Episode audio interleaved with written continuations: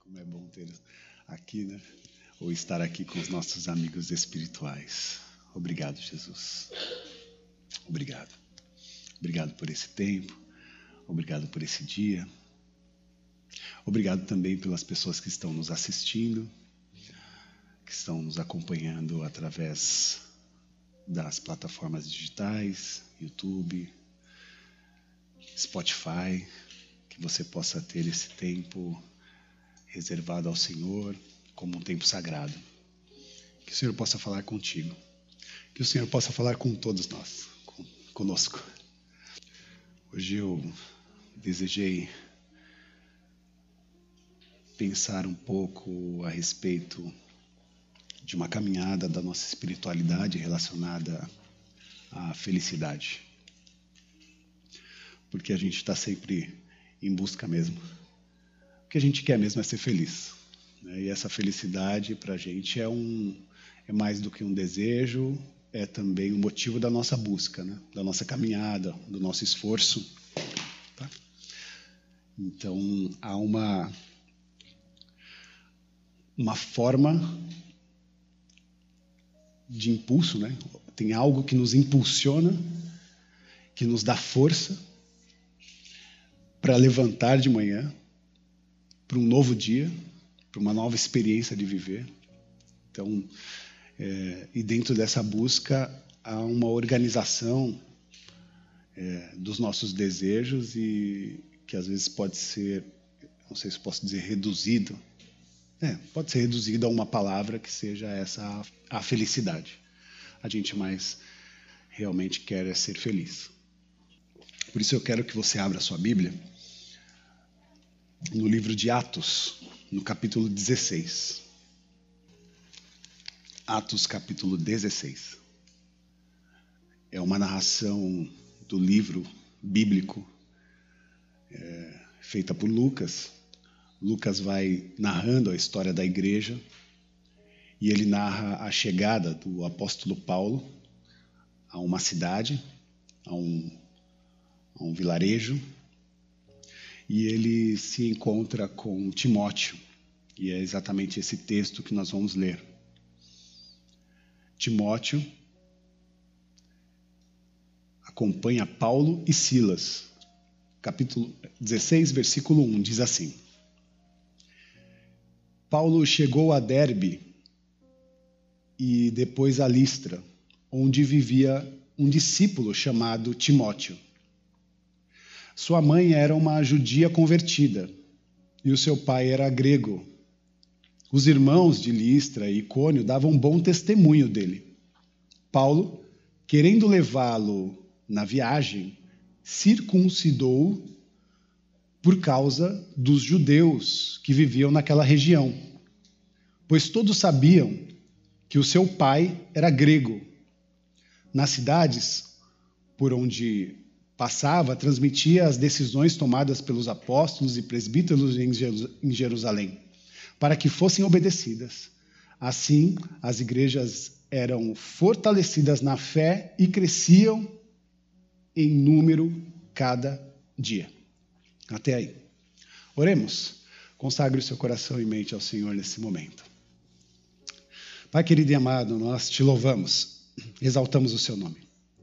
Obrigado pelo teu cuidado, obrigado pela oportunidade dos afetos aqui vividos, pelos abraços, pela oportunidade dos olhares, no encontro tão próximo que nos deseja abraço. O abraço nos nossos amigos espirituais, que é transformado pelo teu abraço. Porque quando abraçamos, abraçamos a ti. Te louvamos, Pai, porque nessa busca incessante por felicidade, sabemos que só encontraremos no teu abraço.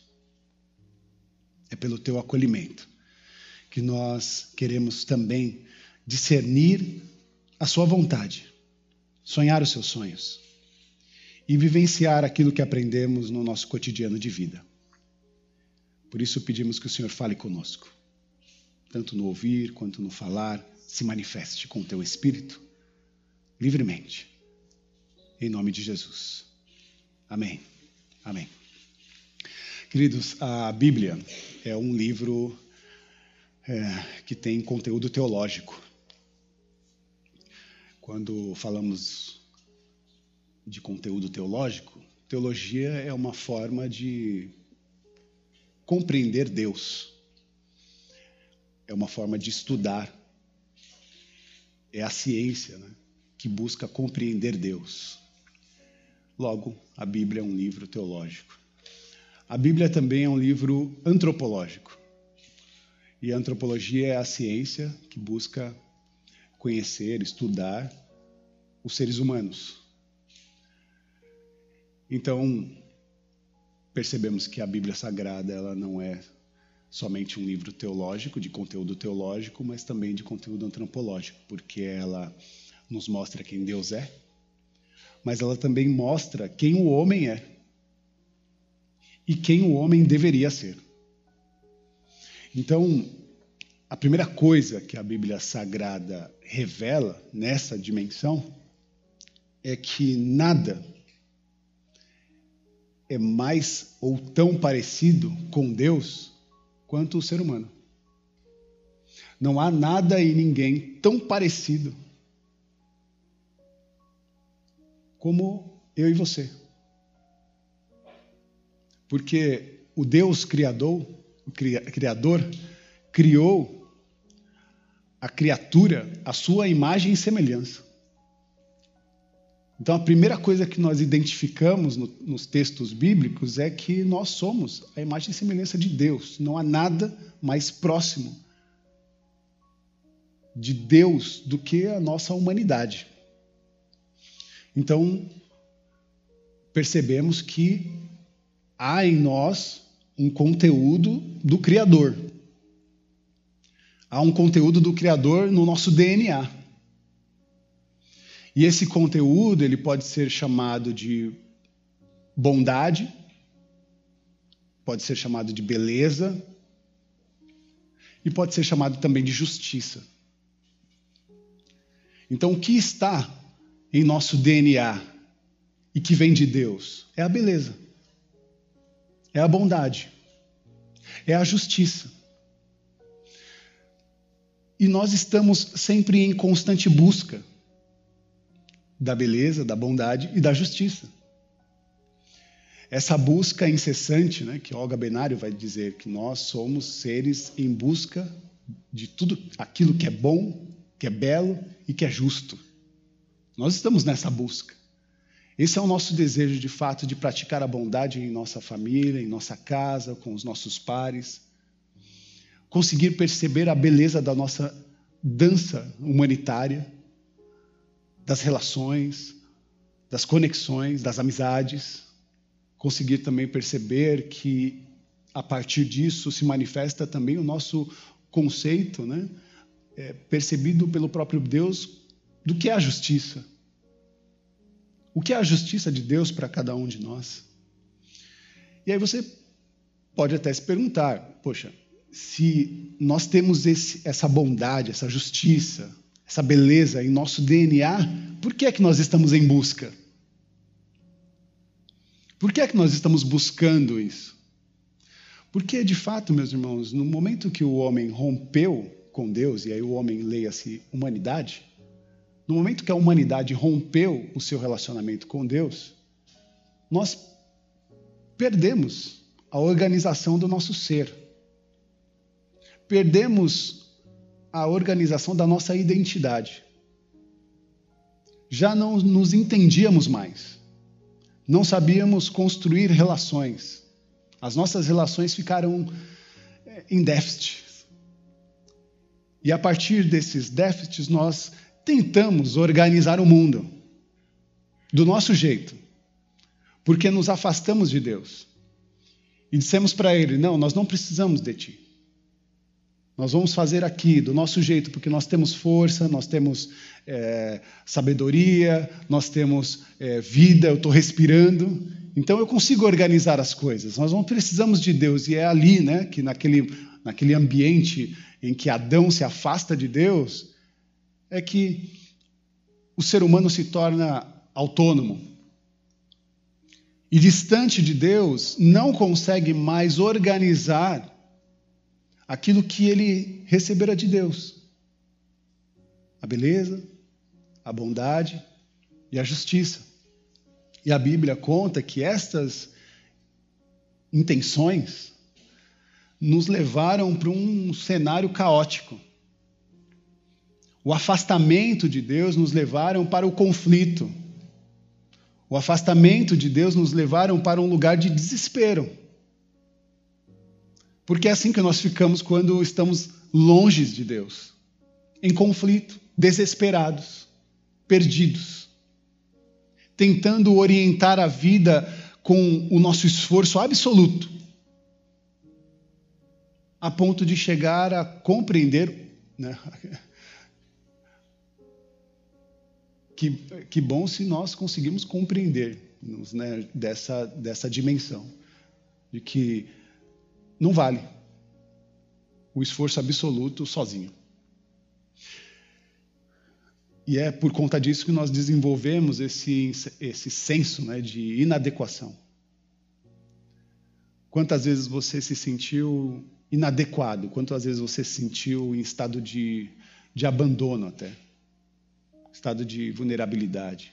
Quantas vezes você olhou para si né, e, e falou: Poxa, eu, eu, tem uma falta, tem algo que eu, que eu desejo e eu não recebo, quase como se fosse um desamor, uma falta de amor. Essa esse ambiente nos leva para um lugar também de insatisfação na vida. E como eu tenho visto pessoas insatisfeitas na vida. Quantas insatisfações. E eu creio que muito é por conta desta dimensão que nós fomos lançados. Nosso afastamento de Deus, a nossa falta de sensibilidade de um Deus perto, de um Deus que quer comunhão, que quer relação, que quer proximidade, que quer desenvolver em cada um de nós a, a oportunidade da bondade, da lealdade, da graça, da plenitude do viver, aproveitando a beleza da vida nos seus mais profundos e belos sabores. Nós nos, nos, perdemos disso e Deus quer nos reconectar, quer nos colocar no caminho de volta. Mas estamos insatisfeitos. Tem um ditado que diz: antes só do que mal acompanhado. Já ouviu esse ditado? O problema é que a gente não. Problema, né? Na verdade, a gente nem pratica isso porque a solidão ela não é substrato para nossa existência. A solidão ela não é ela não faz parte da nossa essência, ela não faz parte da nossa natureza. A gente não gosta de viver sozinho. Na verdade, não dá para viver sozinho. Talvez você seja. Então, é, eu conheço quase todo mundo aqui, mas talvez você possa dizer: não, eu moro sozinho. Não, morar sozinho é uma coisa, eu estou falando de viver sozinho. Não dá para viver sozinho. Você pode morar sozinho, mas você precisa de alguém. Você precisa de alguém, nós precisamos do outro, nós precisamos, nós nascemos para viver em comunidade. Então essa percepção de relação para nós ela é muito ela precisa ser muito clara por isso que quando o ditado diz antes só do que mal acompanhado, ele, ele acaba não, não tendo o crédito que ele talvez deseje, porque a gente está mais para Erasmo e, e Roberto. Já dizia minha avó, antes mal acompanhado do que só. Lembra? e é mais ou menos assim que a gente fica, né? dentro dessa, dessa, desse lugar que no desejo de não estar sozinho, que seja qualquer coisa. Antes mal acompanhado do que só. E a gente se fere. A gente se machuca. A gente passa por necessidades, por processos de sofrimento. Por conta dessa, desse anseio de não permanecer só, de não é, ser preso pelas garras da solidão. E tem um agravante, né? O prazer para nós ele é sempre um prazer passageiro. E aí nós vivemos dentro dessa ciranda maluca que a humanidade se tornou, em que nós estamos sempre no, no ambiente do acúmulo e no ambiente é, da substituição. A gente está sempre acumulando e substituindo. Acumulando e substituindo. Essa sociedade atual está dentro dessa, desse ambiente angustiante e faz isso porque não quer ser lançada no vazio. Não quer ser lançada no vazio, não quer e, e, e, por, e nessa busca, né, sempre está tentando algo que te satisfaça. Os teólogos vão dizer que esse anseio, essa paranoia nossa, é só a memória do paraíso. É a nossa memória do paraíso. Porque houve um momento que a humanidade desfrutou do paraíso e desfrutou de uma relação plena com Deus. Antes do afastamento. Tudo era bom, tudo era belo. A justiça de Deus estava posta. Quando nós nos afastamos, nós só ficamos com a memória do paraíso. E é o que os teólogos vão dizer. Esse desejo por beleza, por justiça, por bondade, habita no nosso DNA porque um dia a nossa humanidade experimentou isso em absoluto. Compreende? Então, é algo que está na nossa subjetividade, memória. Nós estamos, infelizmente, por conta dessa memória, dessa falta, é, estamos infelizes. E a felicidade, para nós, acaba sendo um desafio na sua compreensão. Por isso que eu iniciei dizendo: todo mundo quer ser feliz, nosso desejo é ser feliz, mas será que somos? Ou qual é o conceito de felicidade para nós? Porque felicidade também é um conceito muito individual. Cada um tem um jeito de, de ser feliz. Ah, eu sei o que, o que me faz feliz. Tem até uma propaganda que fala: o que te faz feliz, né? Porque é uma pergunta muito individual. E aí nós construímos, construímos uma sociedade, construímos as nossas relações a partir de uma satisfação ou de uma busca de felicidade individual. Nós não nos preocupamos com o outro. E quem vai falar sobre isso, talvez a gente até tenha na nossa biblioteca, é o Bauman. Essa sociedade do consumo ou Sociedade de Consumo, que é o nome do livro. Essa sociedade que está em busca só de consumir, de né, querer coisas. E aí o que a gente vira? A gente vira consumidores de alimento, em absoluto, consumidores de produtos, né, de tecnologias, somos consumidores também até mesmo de pessoas. Consumimos até corpos em busca de felicidade. Em busca de felicidade. Por não querer a solidão, por não querer viver sozinho ou em busca de uma satisfação social, nós consumimos pessoas. Nós usamos corpos ao nosso bel prazer. Não só para uma satisfação sexual, nós consumimos corpos, mas também consumimos corpos é, descaracterizando a sua identidade humana. Porque você já não é mais um par de relação para mim, você é o que você. O, o, você é o, o arquétipo do seu trabalho. Então agora eu preciso de uma secretária de um secretário. eu preciso é, de um doutor, eu preciso de um engenheiro. E a nossa tratativa vai ficando na frieza dos negócios. E a gente quase já não percebe a humanidade do outro. Ser pastor também passa por isso. Há pessoas que olham para o pastor, né, a figura do pastor, e, e vê nele só um instrumento de resgate do seu sofrimento. Me ajuda, me ajuda. Mas não sabe que atrás dessa figura pastoral tem um ser humano que sofre as mesmas dores, passa pelos mesmos desprazeres que qualquer um passa. A fragilidade, ela, ela, ela ultrapassa a esfera dos rótulos. Compreende isso? Mas nós passamos, né? Desapercebidos por essas humanidades. Nós somos como cavalos selvagens. Lindos, né? Já viu a imagem de um cavalo selvagem assim correndo na natureza? Aquela beleza. Mas sem rédeas, né? Pode ser também um instrumento furioso, poderoso.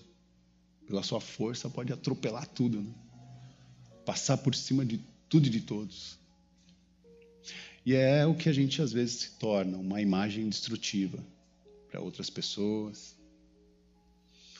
passando por cima de sofrimentos, né, de de humanidades assim de uma forma muito cruel. E aí, diante dessa tensão né, e dessa introdução, alguma coisa precisa parar, gente. Né? E a primeira coisa que me ocorre é Deus. E é bizarro, porque a gente até constrói teologia para construir um Deus que nos para. E aí, Deus, para nós, não é mais um agente generoso contribuindo para que a maldade da nossa humanidade se espalhe. Ele é um estraga-prazer. As pessoas não olham ele como um agente que contribui para a renovação da, da nossa humanidade. Ele só é um estraga-prazer, não pode isso, não pode aquilo. E a gente constrói uma teologia, a gente faz uma religião em cima disso, do que pode e o que não pode. isso acaba sendo mais um conceito destrutivo. Então, na prática, quando você se olha no espelho e consegue ter essa dimensão, vai precisar ter uma conversa franca a respeito de quem você se tornou, de quem você é. E tentar buscar uma, uma humildade assim no coração de olhar assim e falar: Deus, me ajuda. Preciso de ti. E nós precisamos compreender que esse Deus ajudador não é um Deus tirano, que quer estragar o seu prazer. Não, ele só quer organizar a sua vida, porque ele se apresentou como um caminho, uma direção. E é nesse lugar que Deus parece dizer para nós, como disse para Timóteo. Foi quatro versículos que lemos que mostra Timóteo recebendo a visita de, de, de Paulo e com um, um pedido, né? E esse pedido era: olha, quero que você vá na jornada missionária conosco, participe dessa jornada missionária. Só que Paulo fala: mas antes da gente ir, eu quero que você seja circuncidado. Alguém sabe o que é circuncisão? Todos sabem? Circuncisão é um ritual judaico, que é feito até hoje, mas especificamente naquela época era feito né, a, a, todos os homens, bebês judeus, que era o corte no prepulso né, do órgão genital masculino da criança. E, então essa essa circuncisão era feita nas crianças, no ato, né? É, no início da sua, da sua trajetória, da sua vida. E agora Paulo, quando chega a Timóteo, faz essa solicitação, porque Timóteo já, como o texto diz, né, ele, é, a sua mãe era judia, convertida, e o seu pai era grego. Então ele não tinha sido circuncidado. Os irmãos davam bom testemunho e Paulo, no versículo 3, é, leva-o à viagem, mas faz esse processo, circuncidou por causa dos judeus que viviam naquela região. Então, quando ele chama Timóteo para a viagem missionária, solicita ou, ou até exige que Timóteo faça a circuncisão. E aí você pode perceber que assim, Timóteo já era convertido. Ele já tinha aceitado Cristo, ele já era um mensageiro de, do evangelho, ele não precisava ser circuncidado. Mas por que, que ele fez isso? Porque ele é, precisava ter legitimidade na sua fala para conseguir falar com os outros judeus, porque senão eles não dariam crédito para sua pregação. Era uma crença que acontecia e há muitos anos. E só era possível dar crédito se, a, se essa pessoa tivesse passado por aquele tipo de crença. E Timóteo se coloca à disposição de fazer isso. Algo que é muito horrível, porque ele já era um adulto. Então, quando nós é, percebemos isso, a primeira coisa que ocorre é: mas tinha necessidade? Precisava desse tipo de, de ação? Timóteo, já convertido, se coloca à disposição desse ritual que, ao meu ver, não era necessário. E aí surge a pergunta, né? E aí eu quero ir para o final dessa, dessa, dessa reflexão. Por que fazer algo que não tem necessidade? Por que, que a gente precisa fazer algumas coisas que às vezes nem não tem nada a ver? E por que, que a gente se coloca? Na verdade, as pessoas olham para nós e falam: Sério mesmo, você vai acordar logo cedo assim, vai para a igreja? Ouvi uma pessoa falar aí 30, 40 minutos. Sério mesmo que você está aí no, no, indo para o seu trabalho, ouvindo um podcast, você podia estar tá ouvindo um monte de música, mas está ouvindo a mensagem do Evangelho. É isso que você está fazendo. Tem necessidade disso? Outras pessoas, sério mesmo que você precisa de Deus, desse mundo tão moderno? onde tantas coisas estão ao nosso, à nossa disposição? Sério mesmo? Sério mesmo que você vai sair na madrugada para entregar comida para pessoas? Sério mesmo que você está guardando parte do seu rendimento? Você poderia estar tá investindo? Você está doando? Sério mesmo que você está fazendo isso?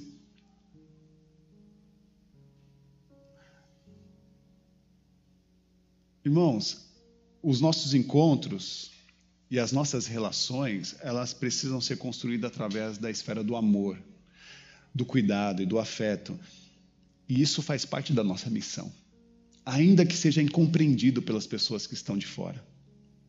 Faz parte da nossa missão, porque você tem sim potencial para desenvolver no seu cotidiano a beleza, a bondade, desenvolver aquilo que é justo, aquilo que é bom.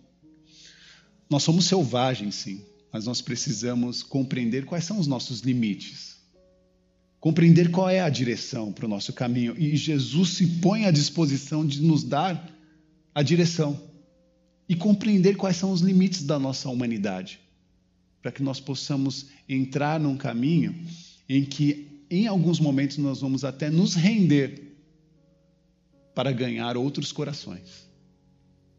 Tem hora que a gente tem que dar um passo para trás para conseguir ensinar, ajudar ou até se posicionar.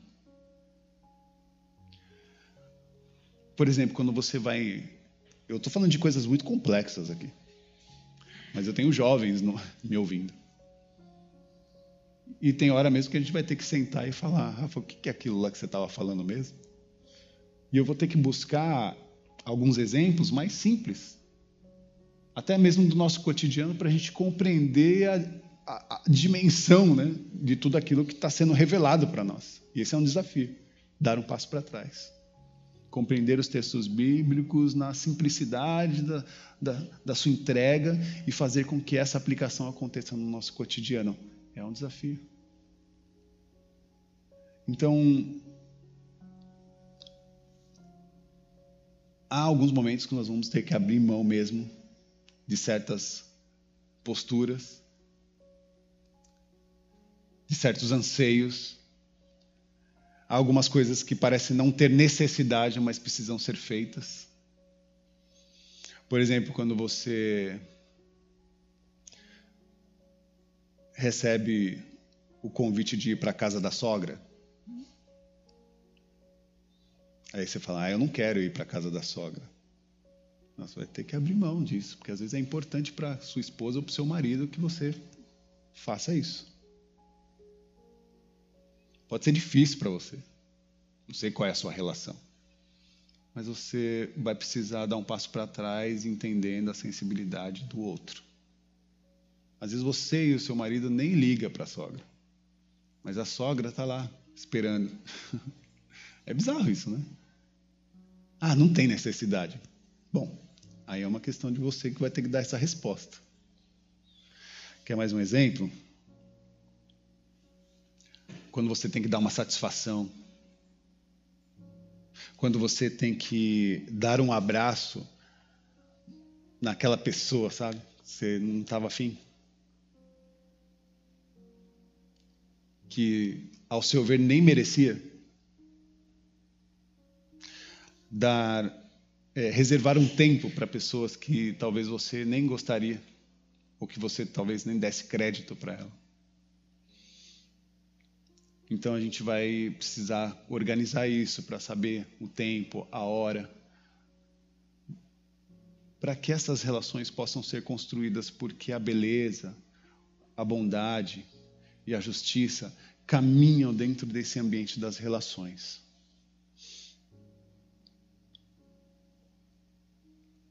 Amor, pega um copo d'água para mim. Ou sentei no sofá, toda hora você só pede coisa para mim. Toda hora você pedindo, tudo. Pô, custa. Não, vou de novo lá. Tem mais alguma coisa? Além da sede? Ser mais amável, sabe? Na comunicação. Porque tem coisa que parece que não tem necessidade, mas tem. Tem coisa que parece que não precisa, mas precisa. Sabe? Ser um pouco mais manso na fala. Ser um pouco mais paciente. Quebrar um pouco essa postura de braba, de brabo. esse, esse jeito né, que a gente transformou, esse jeito agressivo que a gente construiu, às vezes até para tipo, impor alguns limites, que a gente acha que nos protege, mas só nos afastam. Tomar decisões. Seguir um caminho de aprendizado, não por causa de nós, por causa do próximo, por causa do outro. Porque de fato você vai ser transformado nas relações. Não é sozinho que você vai conseguir é, realmente o, alcançar uma mudança plena na sua vida. Nós precisamos do outro, nós precisamos de Deus. Ter um olhar individual nesse caminho te leva para uma dimensão muito, muito obscura, sabe? Então não faça isso. Que as suas decisões sejam em, em comunidade, em comunhão com o próximo, com o outro, com os seus pares. E se você tiver uma dúvida a respeito de quem você é ou de quem você se tornou, pergunte a eles. E diga para eles serem sinceros. E aceite o feedback, para que você possa ir para esse lugar de transformação. Essa é a dança da comunidade. Essa também é a dança dos casais. Essa é a dança da igreja. É a dança das relações. A dança do respeito, do cuidado, do amor ao próximo. É nesse lugar que nós enxergamos a beleza, é nesse lugar que nós enxergamos a bondade de Deus se manifestando e a partir disso nós nos unimos intensamente para que a justiça de Deus valha no meio de nós. Valha no nosso mundo. servir. É a vocação do Evangelho. Esse homem recebeu um chamado a servir. E ele, para servir, não não se não, não colocou nenhum tipo de limitação, mas se dispôs. Deus nos chama a servir. O caminho do serviço é um caminho da felicidade. Nessa sociedade que a, que a felicidade é construída em instantes, e de fato é, talvez nós encontremos uma felicidade plena quando começarmos de fato a amar e servir uns aos outros. Amar, servir e respeitar uns aos outros cuidando de uns dos outros. Esse é um desafio. Que o amor e a graça de Deus seja a representação desse lugar em que nós nos vemos desafiados. Que o amor e a graça de Deus sustente os nossos pés, os nossos caminhos, os nossos olhares para que estejamos sempre sensíveis às pequenas coisas, porque elas sim são grandiosas para nós. A uma casa, aos nossos filhos, às nossas crianças, às nossas esposas. Hoje eu faço um aniversário de mais um ano com a minha parceira. E eu celebro não o tempo que estamos juntos, mas celebro cada pequena coisa, cada pequeno gesto. Foi nos desafios, nos obstáculos que a vida nos impôs que a gente resolveu dar a mão né, um para o outro e se fortalecer para seguir. Porque a jornada da vida é assim, não é na solidão, é de braços dados, de mãos dadas de coração unido, de corpo unido, num só corpo, num só coração. É Jesus em nós. Que Deus nos abençoe. Oremos. Pai, nós agradecemos a Ti pelo amor e pela graça do Seu Filho Jesus e pelo cuidado que permanece no meio de nós, com a manifestação do teu Espírito vivo, que nos ajuda, nos consola, nos orienta. Nessa dimensão de um Deus triuno, que se apresenta como um só, uma comunhão perfeita, uma comunhão plena. E se outrora nos rompemos, dessa unidade perfeita, queremos voltar a esse caminho. Para que nós, como igreja, como família, como pessoas, sejamos um no Senhor. Nos ajuda, Pai. E nos dá, Senhor, a oportunidade de ser santos, sermos santos como Tu és santo. Livra-nos, Senhor, do mal. E livrar-nos do mal é livrar-nos, Senhor, das garras da solidão, das garras do nosso ego absoluto, para que nós possamos celebrar a partilha, o amor ao próximo, o cuidado daqueles que necessitam e precisam de cuidado. E a humildade de se deixar ser cuidado nos ajuda, Senhor, a se envolver nesse ambiente de amor que o Senhor nos apresenta.